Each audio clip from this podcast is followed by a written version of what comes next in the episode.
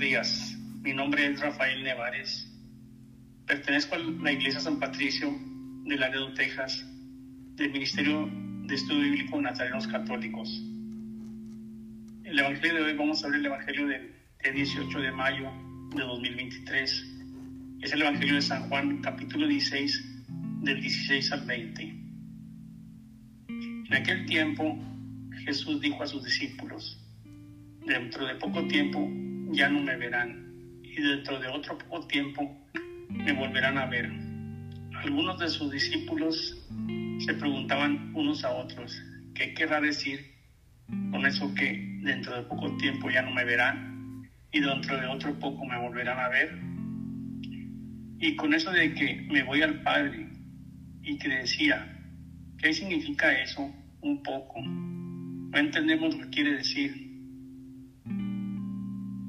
Jesús comprendió que querían preguntarle algo y les dijo, están confundidos porque les he dicho, dentro de poco tiempo ya no me verán y dentro de otro poco tiempo me volverán a ver. Les aseguro que ustedes llorarán y se tristecerán mientras el mundo se alegrará. Ustedes estarán tristes, pero su tristeza se transformará en alegría. Reflexión. Aquí vemos que Jesús le dice a sus discípulos que Él se alejará un poco y el tiempo que Él se aleja, después Él volverá nuevamente. En aquel tiempo, para los apóstoles, era confusa la palabra de Jesús, las palabras de Jesús. Nosotros ahora podemos comprender y entender el porqué de, acuerdo a que ya conocemos de su resurrección pero para los apóstoles era una reacción lógica de que no lo entendían, ya que ahora, ya que ahora podemos comprender mejor que fue el tiempo entre la resurrección y la Pascua, entre la resurrección y la Pascua. Perdón, no disculpa, que, que fue el tiempo entre la pasión y la Pascua. Para los judíos la Pascua era una, un festival religioso cuando celebraban la primera luna llena,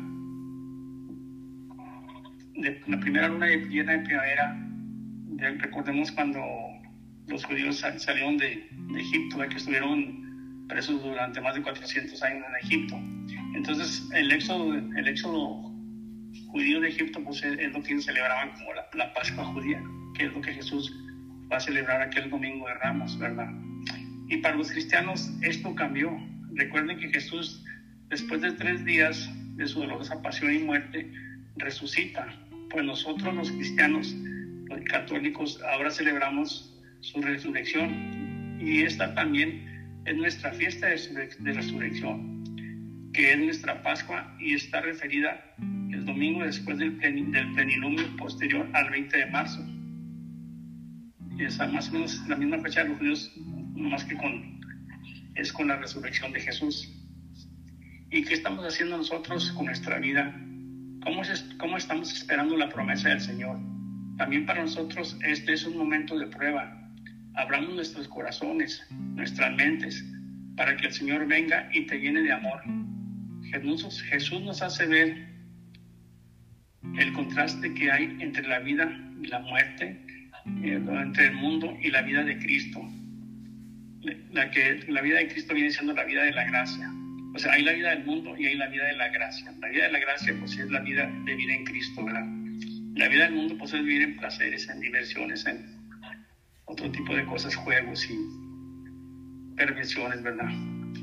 Vemos que Jesús se va al Padre y ya cumplió el propósito del Padre. Él hizo la voluntad del Padre, ya que el precio, que fue la dolorosa pasión, no fue nada fácil y murió por ti, murió por mí. Su sufrimiento fue para el perdón de nuestros pecados. Y ahora Él está con Él, Él está en el Padre.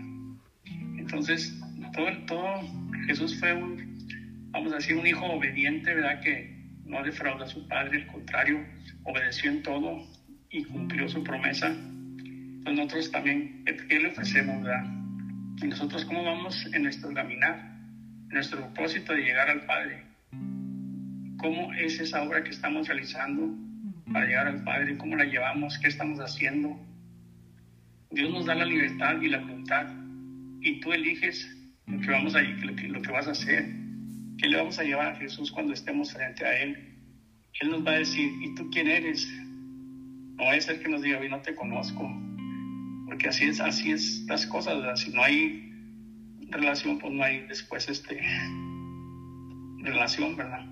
La vida con Dios es amor, es unión, es humildad, es caridad, es perdón. Procuremos que nuestra vida se convierta en gozo y busquemos cómo renacer a la vida y seguir el camino que Jesús nos ha enseñado. Oremos, nada te turbe, nada te espante, todo se pasa, Dios no se muda. La paciencia todo alcanza, quien a Dios tiene, nada le falta, solo Dios basta. Vayamos con la alegría a proclamar la palabra del Señor.